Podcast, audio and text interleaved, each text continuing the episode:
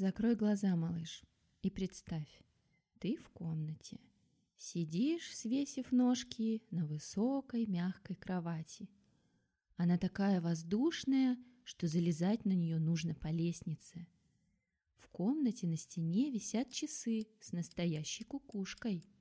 Днем каждый час кукушка с золотым клювом вылетает из деревянного домика и звонко кукует.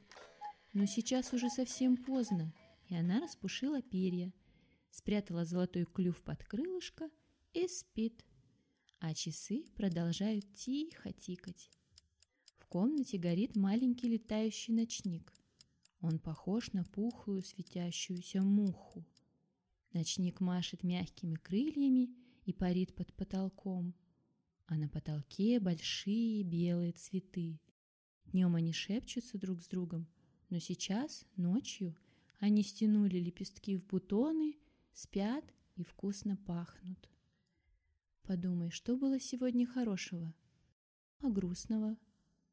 Пусть все печальное и обидное соберется в облачко и вылетит в окно этой тихой уютной комнаты.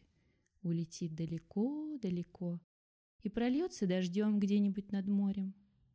Ты ложишься на мягкую постель и закрываешь глаза. Тикают часы со спящей кукушкой. Муха-ночник дремлет на подоконнике.